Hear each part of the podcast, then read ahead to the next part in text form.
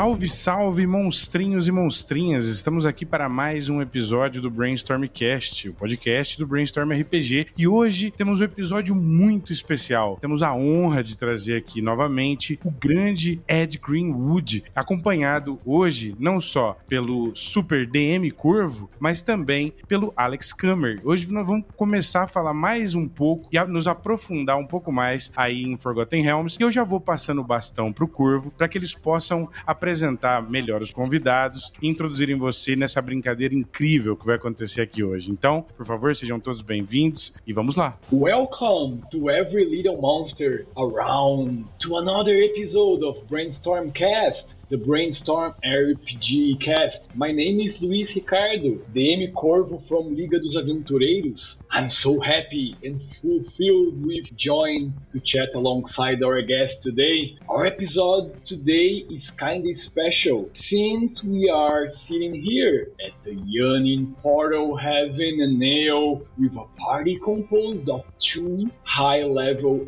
experienced wizards that have been for a long time on the D&D road. Well, beyond skilled wizards, our guests are writers and D&D game designers. They recently worked on a special book that every fan of the Forgotten Realms would like to have in their hands. The book went premium in just 10 days over at the DMs Guild. Today we have with us Ed Greenwood and Alex Kammer. Well, Alan is not here, but they are a trio responsible for getting Tyan back on the top of Faerun, right? Huh? What a responsible trio.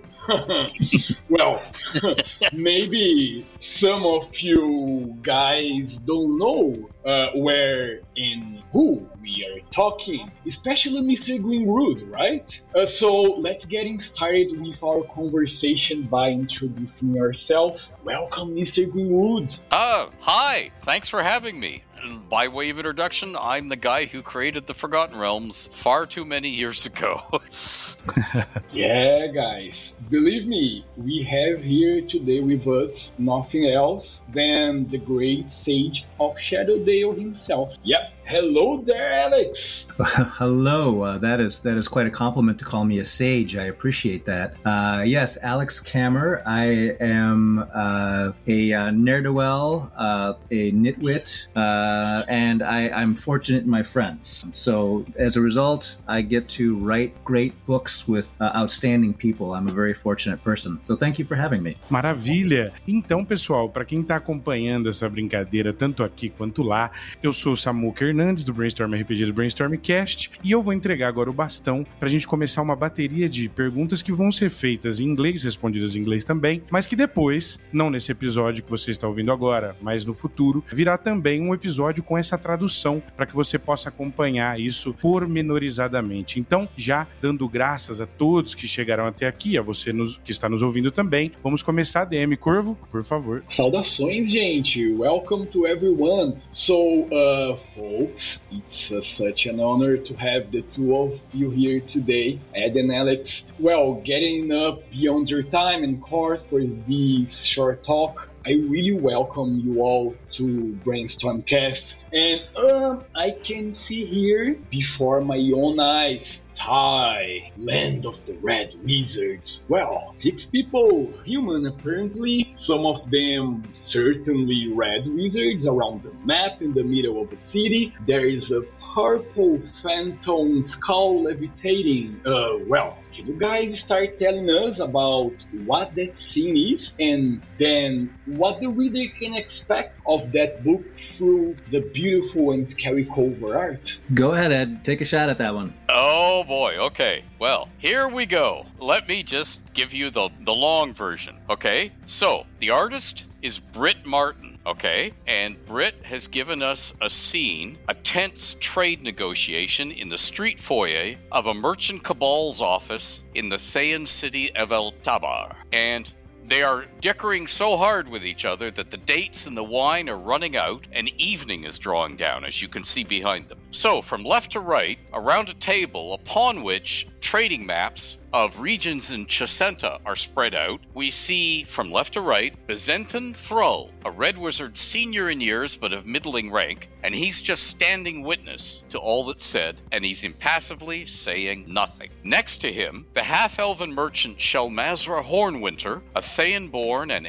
influential and rising member of the Angharad merchant cabal. She's leaning forward to point out where the first shipment should go and by what route. And if you read the book, Shelmazra gives us a tour of Thay later on in the in the pages. Where to go, where not to go, where to shop, where to eat, where to be seen praying. She covers all the major cities in Thay for us because if we sent Volo there, they'd kill him in five minutes. So no more Volo. Beside Shelmazra is the aging Angharad merchant Albrind Mrethen, who was once the able right hand of Angharad herself before her sudden and suspicious demise. So that's the little guy with the white mustaches. And he's keeping an intent eye on a skull that's floating nigh the shoulder of the chief red wizard negotiator. And he's trying to gauge the skull's reactions to what's being said. He's trying to do so because everyone in the chamber knows the skull is that of the red wizard lich Hosrim. And Hosrim is often sent to watch and listen for Szass Tam himself. So if the ruler of Thay is taking a personal interest in Angharad dealings, the Angharad cabal may soon find itself used in some dark plan. Also intent on anything the skull might say, as well as Hornwinter's plans, is the young red wizard Lazarumrella Halari. That's the lady with the sh- very short hair, who's led the negotiations on behalf of the Red Wizards. And the Red Wizards, of course, uh, are seeking to limit what the Angharad ships and to have every everyone they ship it to clearly identified so such outlander contacts can be measured for usefulness and what influence may be brought to bear on them. Klari is acutely aware that in this her first important negotiation, she's being judged by all of her fellow Red Wizards. Continuing around the table, Red Wizard Herazalk Orblon has had quite enough of the contrary nature and curt refusals of important senior Angharad merchant Alamrund Drog, and is now forcefully mingling not so veiled threats with trading details into Drog's ear. For his part, Drog is looking away. He's looking at us as we look at the scene, and he's wondering if we can be seized upon as a distraction. He needs one, for although he's drained his wine for the sixth time, things aren't going any better. There you go. That is amazing, Ed. Thank you. Amazing. Yeah, that Oh, yeah. was really amazing. Whoa. Oh my gosh. I'm having a true brainstorm right now.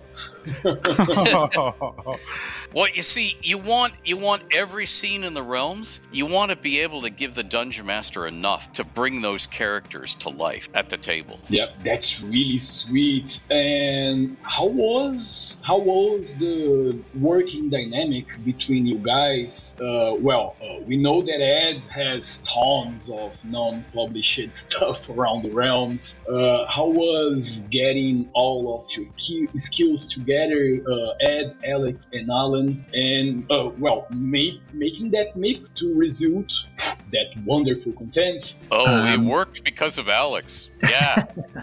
okay. Well, that's that's very kind, Ed. Yeah, the uh, we Ed and I have collaborated on a, a bunch of things now, so we're already familiar with working with each other. Alan was the new person to join our group and to help with this book, but um, yeah, it it worked. It worked really well because I think we got organized and we discussed who is going to do what uh, and how we're going to complement each other in our writings. Um, I wrote uh, my primary contribution is the adventure, so I waited until they had most of the of the lore written, so that I could learn more about the the uh, about this wonderful city and uh, and Thay uh, before I started crafting the adventure. So the hope is that it every piece of the book complements the other pieces, and I believe it does. It's uh, I, it's really it really did come together nicely because you know we had to, I, I got to work with two great authors, and that's that's that's how things like this happen. Sweet. That's so sweet to hear. Well, I can't even imagine I need to write an adventure in Neotabar. Well, uh, I need some lore master at the Forgotten Realms. Oh, I have Ed Greenwood. Well, yeah, but that's the, that you know, if you're writing something set in the realms, you should get the chance to have fun, to do what you want to do. You know, and that that's I think the key. And what that needs is someone at the helm. And for this project, it's Alex. He's at the helm and he makes everything work right. And to me, it's just a joy. And so I'm thinking, what can we do next? And of course, Alex will probably kill me for this because he, he he might want, you know, like 5 seconds off to enjoy this one, and I'm going, I'm going to die soon. I'm getting older. I'm going to die soon. Well, I have to write the next thing. Where's the next thing? We got to write the next thing. yeah, that's so nice to hear. Well, I'm having the book here between my own eyes, and th- that book has a lot of things for only almost 100 pages, uh, at least for me. Well, we're starting here with Elminster telling us what he's thinking about Thay, exactly as the Border Kingdom is. We have a lot of lore transpassing, uh, well, food recipes. Oh, okay. Uh, we have an adventure. Would you like to tell us uh, how did you guys divide this work? The recipes and the adventure, and we have backgrounds and subclasses. Alex, that's you. Well, I, I, can I can try, but I think you should chime in too, Ed. So the Okay. uh, I think we we we did what uh, essentially what each of us wanted to do, and that's the Mhm. best way, uh, and what we felt that we were you know good at. So a lot of the mechanical fifth edition D and D things Alan did because he's a, a very very recently uh, was a D and D uh, Adventures League admin, and he is he's very w- well published and widely published in the DM's Guild and has written many Adventure League adventures. So that made sense for him, and he's also a big Thay lore guy. So he and Ed did most of the lore. My only piece was just I wrote the Thayan military piece, but the the uh, and so the adventure then is the probably the least educated, the least knowledgeable about Thay, um, and I'm I I love writing adventures. That's really what I do um, when it comes to to writing and uh, for uh, for gaming. Uh, so it just made sense that I, I tackle that while these guys do what they're good at and what they want to do. More importantly, what they're what they really want to do. And uh, you know, Ed, uh, I, I'm going to speak for him just for a moment, and that is, uh, it, anytime that he has a chance, and uh, and we, we try to give him as many times as possible to um, elucidate about a section of the realms. It's really a wonderful experience, and that's why it's so fun to do this to to listen to to Ed talk about these parts of the world that have become real to so many of us. You know, I've been I've been I've been spending times in the Forgotten Realms for a long time now, and so anytime I get to learn about a new store or a new business in town, it gets me excited, and um, so that's why this is so fun for me to work with with Ed on this. So I don't know, did I did I misspoke? Did I misspeak there, Ed? No, no, that's dead on. Yeah. Now, for me, for this project, the one thing I wanted to do was make sure Thay itself got to be a bit of a star Hmm. in the adventure and not Szass Tam and the Zulkirs, because we've done Szass Tam and the Zulkirs in previous products over and over again, and it's fine to update them, particularly to find out about the their opposition, their rivals, the people from outside who are, you know, outside say just to stay alive at the moment, but would dearly love Szass Tam to be gone and them to be in charge. So we, we do that in, in this book. But I wanted Thay itself to be a bit of a star because the one thing I'm always thinking when I- we're writing one of these things is okay, I'm sitting at a table, I'm the dungeon master, and I'm looking at all these expectant faces, and they want to play in the realms tonight. I have a life, I have a job, I'm busy. Does this book I've picked up give me enough to run the setting? And that's what I'm aiming for. What is Thay like to walk in there? What does it smell like? What does it look like? How hot am I? Is it dusty? Uh, all this stuff about exactly what is the country like. And that's the one thing that we hadn't done in print. So that's the one thing we should do now to give the gamer something they don't have before. And, and I mean, I, I was answering somebody on Twitter today, and they were asking, how is it that, you know, red wizards avoid sunburn? And I said, oh, there, there's, there's, there's a cantrip for that. but, but we couldn't put it in the book because we needed about another 900 pages to do just the basic red wizard spells Yeah. and we didn't have another 900 pages. So instead, let's do what it says on the cover Thay, Land of Red Wizards. Let's show you the country. And, you know, my sneaky, just between you and me, don't tell anyone anywhere in the world, okay? My secret plan is I have to cover everywhere in the realms on the entire planet that since we started publishing the realms, uh, gosh, uh, far too many years ago, uh, uh, we haven't gotten to yet. And you see, the gaming companies that own the copyright to the to the realms, they keep having new game editions, and in, that always interrupts me going around the world, giving you the world tour of everything in the planet. You know, there's I, I always want to get to the next country, and they're always like, uh, and and then we go back and do something else again, and it's like, no, no, no, I haven't covered the planet yet. I have to cover the planet, so I'm trying to cover the entire planet, just so Nice. you know. Just don't tell anyone, okay? okay. well, that's a true campaign, like a long life campaign, right? Yeah. That's such an honorable job. I'm very grateful to hear that. Well, without a shadow, you guys make great and modern team. But you already have been for a long time on the D&D road. What is it like for you today to write uh, content for 5th edition and the current audience? Uh, well, it's very different audience than we had during the TSR eras, uh, definitely, right? How is it? Because a tie is a very harsh place, right? The big difference I see between the audience of yesteryear and the audience of now is the audience of yesteryear was a much smaller uh, Mhm. audience, and many of them had the same gaming experience because there were a lot fewer games on the market back then. So you could assume that they knew more in common, and therefore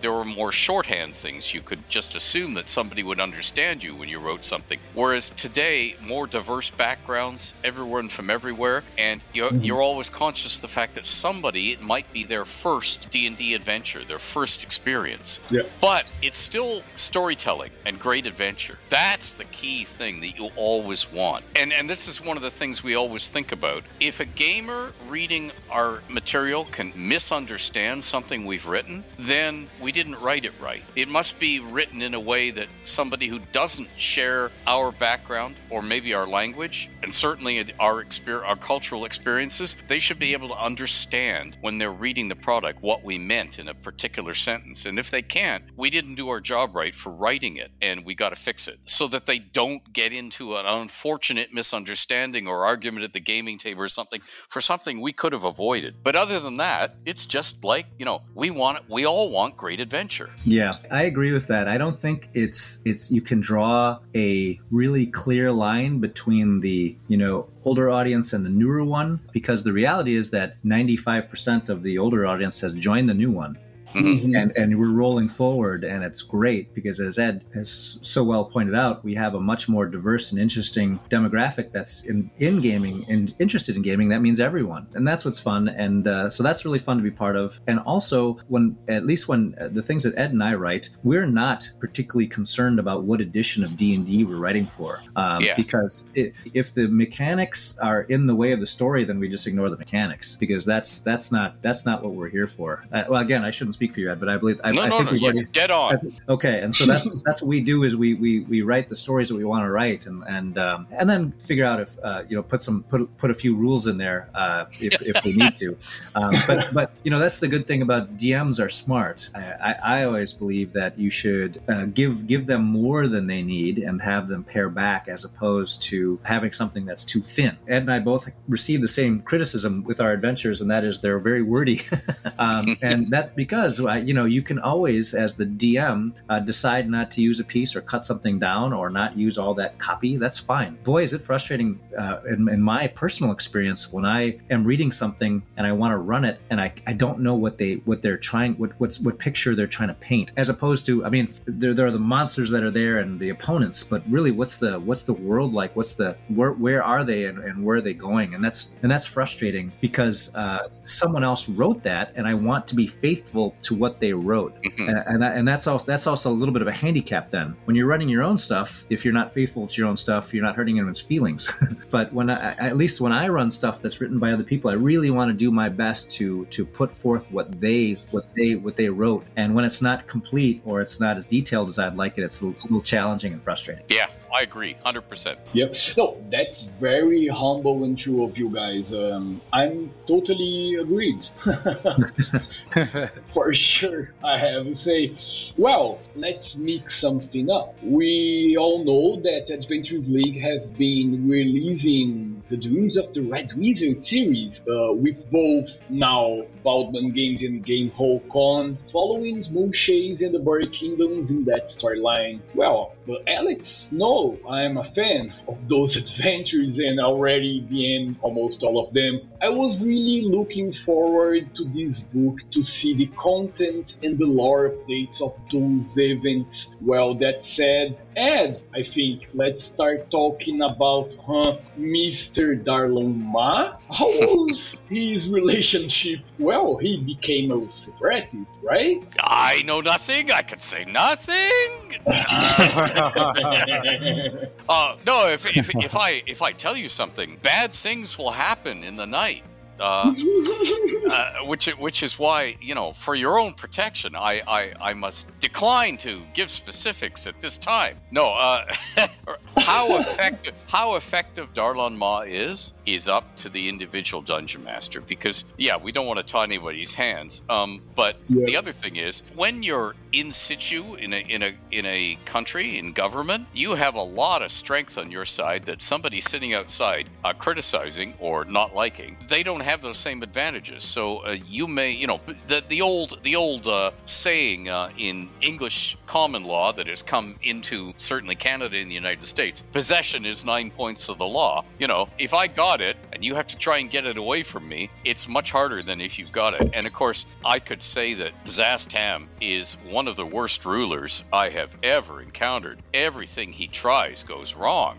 But um, if I say that too loudly, I might not be here tomorrow because, you know, so I won't say it. So therefore, I didn't say it. So therefore, I'm still alive. Uh, so therefore, I just got to follow this logic chain till I beat it to death. Uh, so, so um, I mean, how whether that moves forward at all is totally up to each individual dungeon master because it's very easy to criticize from afar, and it's very easy to say if I was on that throne, things would be different. It's much harder to do it, and in the case of Thay, Zastam has these undead armies. They're huge. He doesn't have to feed them. They never get tired. You know, so yeah, getting rid of him is going to be a little harder than just wishing him off the throne. So it could be something that just never changes. You know, year to year. It could be the the threat that never comes over the hill. It could be the bogeyman that just gets used by Szass Tam, saying, you know, you better obey me because otherwise the alternative could be worse. This nutcase called Dar'lon Ma, you know, uh, but he may never ever show up.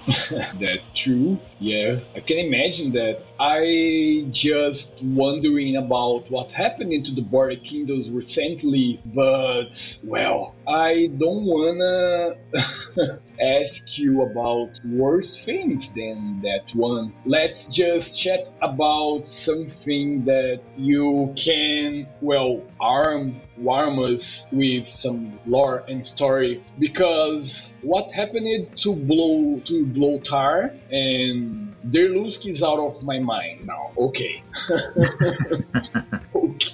okay. But Ed, uh, t- tell us a bit, just a bit, about that Athora and all the magic involved with the weave. Can you just line us a little bit about that, that force that involves Thay around the Athora? This is a, a good illustration of design decisions that are sort of forced upon you. Because why are the Red Wizards such a powerhouse? And if they are a powerhouse the way we've painted them, why didn't everybody else rise up and wipe them out years ago?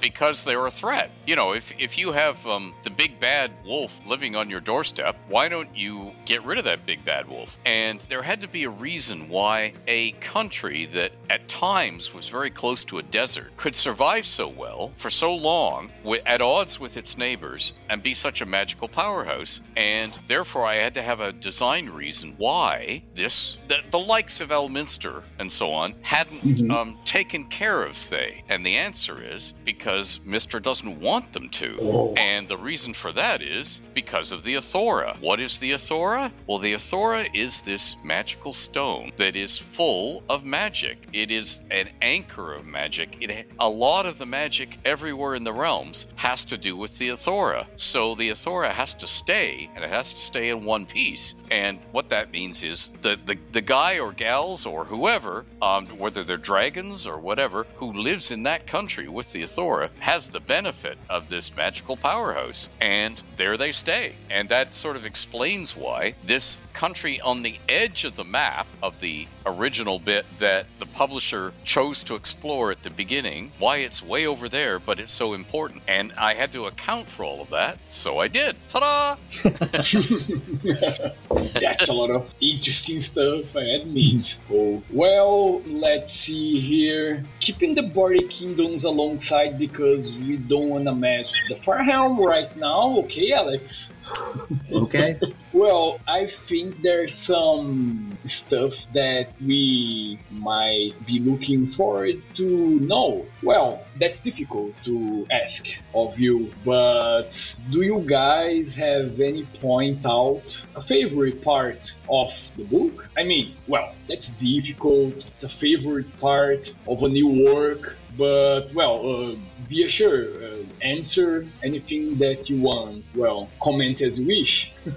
Uh, sure, I can. I'll start. Uh, the uh, the stuff that I'm least interested in is the stuff that I wrote, and so I'm enjoying the other sections. Particular interest are the uh, the walking tour that Ed discussed, that he mentioned, and also the wonderful recipes. Those are my two favorite sections of the book because that is most like, most analogous, most most resembles my favorite things that have ever been created for any game in any game supplement, and that is the Volos guides. And so I love Mhm. those things before all other things, uh, and so those are the pieces of this book that I like the most because of that. Mm. Nice, nice. And and Alex, uh, the part of the adventure that you wrote, well, Alan told me that you were some kind of kindly on those encounters. I don't agree with him, I have to admit.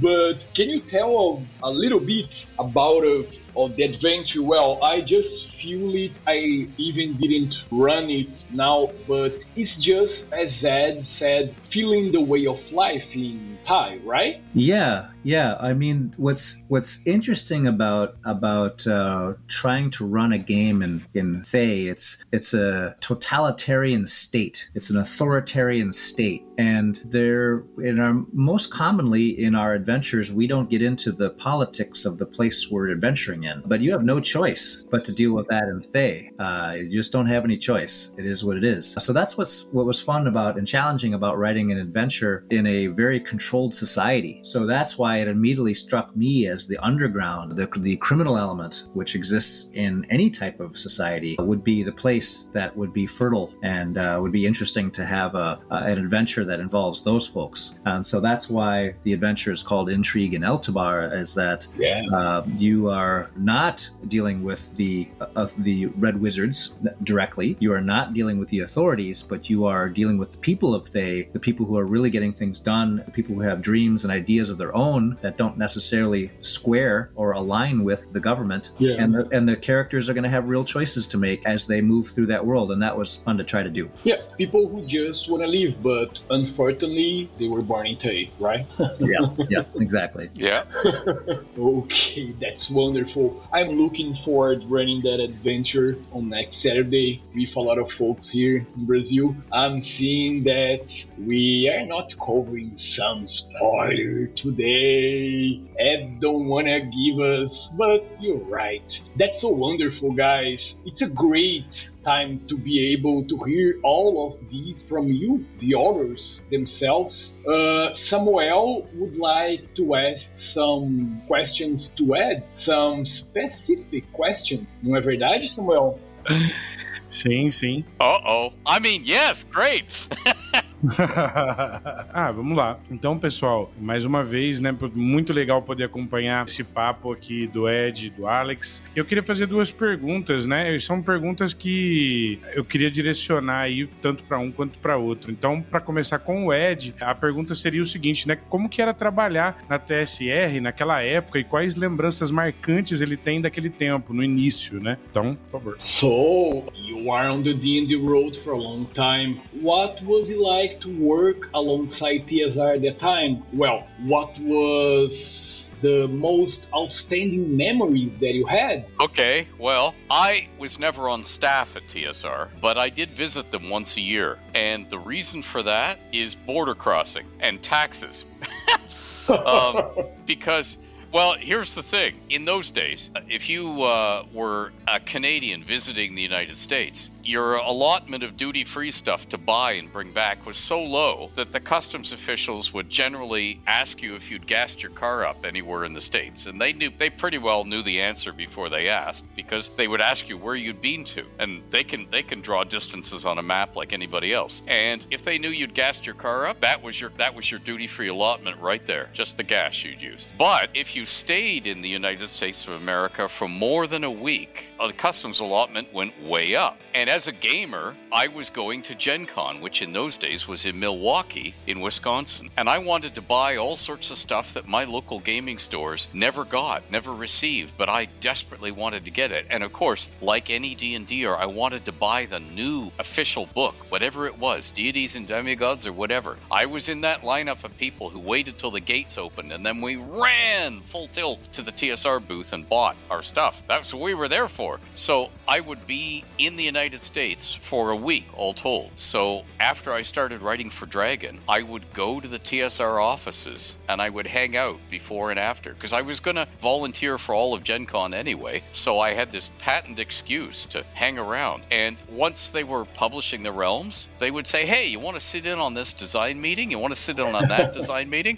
And I was eager to be part of them. I, I was a gamer like any other gamer. I wanted to be part of this. This was my dream. So I would sit in all the meetings. And the best memories were getting to visit TSR and seeing people's cubes and all the crazy stuff they had hung up because TSR uh, was a family. Yes, it was a company, but it was also a family with all of the warts and feuds that a family, but it was also just a great thing to come and visit. And I hmm. had all this American money in my pocket, and it wasn't it wasn't real money. It was like monopoly money because, well, it, that's what it seemed like to me. So I would take everybody out to lunch, and they were delighted because hey, they got free lunches. So I would get to hang out with all, all these people and find out about D and D and D stuff and hear the gossip and find out. And I was just living the great life. Oh, this is so cool. Where do I sign? Where do I get to do this every year? so for me, that's my fond memories of going to various um, restaurants, good and bad, in Lake Geneva, and uh, hanging out and chatting gaming because it was like these are people who make the games I love. Um, and I get to sit with them, and all I have to do is buy them dinner, and it's great. Oh, hey, that's I'm in. so those are, and then of course they all became friends over the years, and then that became my great memories. Going to see my friends. In fact, most people who go to Gen Con year after year, yeah, you buy the latest hot game that you've been waiting for, but you're really there to see your friends. And there have been Gen Cons. I I haven't been to the last few Gen Cons because I have to stay home and look after my wife. I I attended about 35, 34, 35 Gen Cons in a row, and some of the later ones, I would there were days when I'd literally have three lunches and four dinners. Okay. And I I'd be groaning my way back to the hotel room because I'd be having lunch and dinner with friends. And then when I finished, I'd have lunch and dinner with other friends. And then when yeah. I finished, I'd have that was Gen Con. And that for me was the the real reason. Yeah, I don't have words to express those experiences. That's exactly what we Brazilians now are trying to have. Well, we are crossing still pandemic situation, but mm. soon we gonna cross this so far. And guys, this is so so nice. Samuel still has another question, não é, Samuel? Pode fazer sua última pergunta aí, mais uma pergunta. Não sei quantas você tem ainda, definitivamente. Maravilha, cara, muito legal. E é o seguinte, agora finalmente chegamos na segunda pergunta que, que vai ser feita aí para os dois, né? A questão que eu quero perguntar é o seguinte: quais edições de Dungeons and Dragons eles já experimentaram e se eles mestram alguma campanha, qual edição eles utilizam e, e o que, que, marcou eles nessa trajetória? Né? Ou se jogam também, né? Boa, uhum. boa pergunta. Uh, so, guys, another question for both of you. Which editions of D&D have you ever tried so far? Do you guys still run any campaigns as a DM or, well, as a player as well? Um, so when it comes to the editions editions of D&D. I've played all of them a lot for many, many years, except for fourth edition. And that is not because of the usual reasons, I guess. It just was at a time when I was going to law school. And uh, so, yeah, people often avoided it. I didn't really necessarily avoid it on purpose until I was, I took a look at it and didn't like it. But uh, yes, but I, I was playing first edition for uh, AD&D for uh, many, many years, well into the 3.5 era. And then I finally switched uh, my group to uh, that. So that was 1E and 2E. Those became, I blended all the good stuff from second edition uh, into first edition. Second edition D&D is my favorite edition of D&D. Nice. Um, and then, but, but then I played a lot of 3.5, skipped 4, and have played a lot of 5th edition now since it came out in uh, 2013 14. And I, so I run one fifth edition game a week, and uh, and then I run other games during the week as well. But uh, so 5th edition is a great edition because it's uh, rules light, uh, and that is a, a, fun fun game for me to play with, uh, especially people who haven't played a lot of D&D. Yeah, it's easier than the second, right? Yes. At least. Yes, although I will, you know, and I hope, you know, I think Eddie, we're of a mind on this. Second edition was a wonderful parting of the clouds when, you know, we saw, ah, that's where cleric spells come from. Ah, that makes much more sense. Oh, we don't have to use the speed fact weapon speed factor Yeah. anymore. You know, uh, so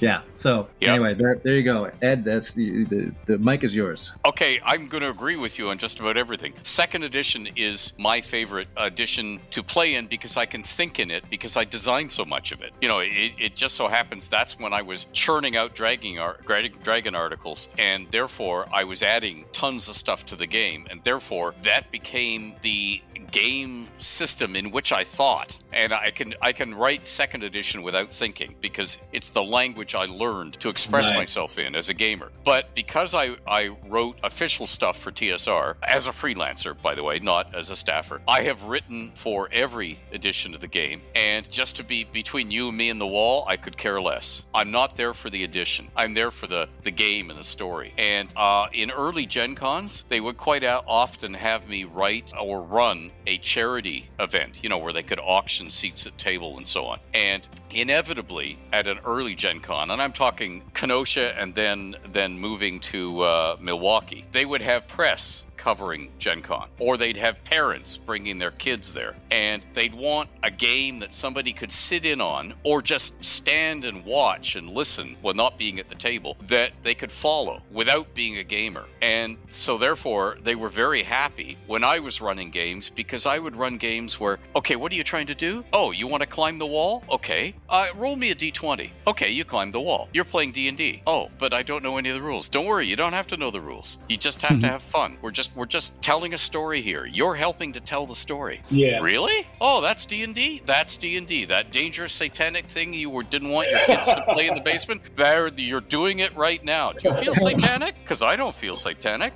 You know, and and I, they were doing that deliberately for that reason because they knew I would run that sort of game. And guess what? That's still the sort of game I'm the most comfortable running. I really don't care what about the rules. I want it to be a good story. If somebody, if the dice tell me somebody's going to die, their character's going to die right now, and I don't think they did anything to deserve it, just between you, me, and the wall, I'm going to fudge that dice roll because I want the story to be good, and I want them to have Yeah. moral choices in the story, and I want Yeah. things that happen to them to have some relationship to what they chose to do, not just the luck of the dice. So I really don't care what game edition it is. Um, what my pet peeve, my personal private pet peeve, is stop coming up with new editions of the game. I'm getting too old. My brain can't learn this new stuff. What was wrong with what we already had? You know, is, is, is what I'm thinking to myself quietly, you know, in behind. But, you Yeah. know, I will still buy everything for the new edition and read it and happily play it. But there's a part of me that says, yeah, I know you had to tinker with this. We're gamers. That's what we do. Every single gamer tinkers with the rules. I get it. But can we just stick with the old ones?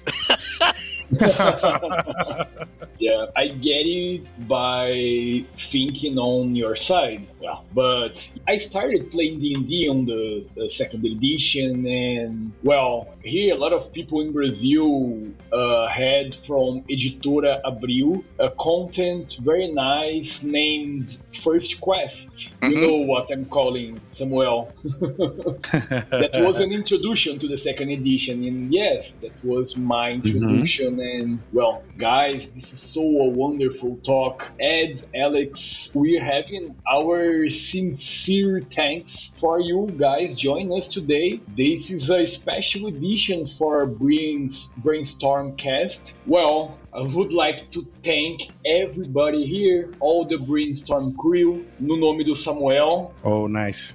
Valeu. for the opportunity and the dedication. I would like to thank my right hand lady, Patricia Bitro, from Liga dos Aventureiros, who always is with me on the journey through Faerun. Luda Anunciação, you are in my heart, giving us a hand for this interview. And people of our Discord, you are as well a part of our heart. Uh, my dear guests, please, Uh, we have the moments for talk and farewell. Well, that's such time. uh, well, uh, thank you very much. It was great to spend some time speaking with you about uh, this book, and certainly about gaming. Thanks, yeah, thanks for the great questions, and uh, I hope everyone enjoys the book. Yeah, thank you for having us. This, this was a delight. It was nice to s- just sit and chat, and as you can probably tell, uh, we can talk all night. It's shutting us up that's the hard bit, and Exactly. and, and we love being that way because we love gaming, and and you're you're asking us about gaming, so this is our jam. This is what we love Yeah. doing. So thank you. and the Yanning portal is open, right? Yeah. and Dernan's having nail for us, so I'm so delighted to have you guys tonight. Samuel, a bola é sua, meu amigo. Opa, pessoal, uma maravilha, foi incrível poder participar desse momento. Estamos aqui, eu, Corvo, honrado, né? Honrados de poder receber aí o Ed Greenwood, o Alex. E vamos para os nossos anúncios finais. Se você gostou desse episódio, eu peço que você espere um pouco, porque já já vai rolar esse episódio com a tradução simultânea. E ouça também os episódios anteriores com o próprio Ed Greenwood, no nosso primeiro episódio, e também as nossas colunas sobre os, o- o- os cenários né, de DD. Nós temos aí a história do mundo de DD contando Tara e todos os primeiros módulos né, da TSR, também Dark Sun e Ravenloft. Já já vai rolar muito mais por aí, você pode aguardar. E obrigado por estarem aqui até agora. Eu sou o Samuca do Brainstorm RPG do Brainstormcast e Cuervo, diga lá os seus anúncios finais na língua que você quiser. Oh, por favor, então, meus queridos, saudações a todas e a todas. Uma honra ter vocês ouvindo aqui nesse final de conversa. Estamos diariamente no servidor da Adventures League, Liga dos Aventureiros. Eu e a Paty ali batalhando para vocês terem um jogo organizado na quinta edição bacana. É claro, sempre, né, bem experimentados com coisa nova também, sistemas, mundo diferentes. Vocês sabem que eu sou da quinta edição e de Forgotten Realms, mas por que não visitar outros lugares também? Beijo e abraço no coração de todas e todos. Maravilha, Corvo. Obrigado por esse intermédio incrível. Valeu, galera. E aproveitar, né? Finalizar aqui dizendo para que você siga todas as redes sociais aí do Brainstorm RPG. Nós estamos no Twitter, no Instagram, no Facebook. Então chega lá, dá seu like e chega no YouTube também e ativa o sininho e já se inscreve no canal para você ver um pouquinho das maravilhas que vão rolar por aí. Obrigado, gente, todo mundo. É, thanks, Ed, Alex, valeu, Corvo. Tamo junto. Esse é o Brainstormcast. Valeu.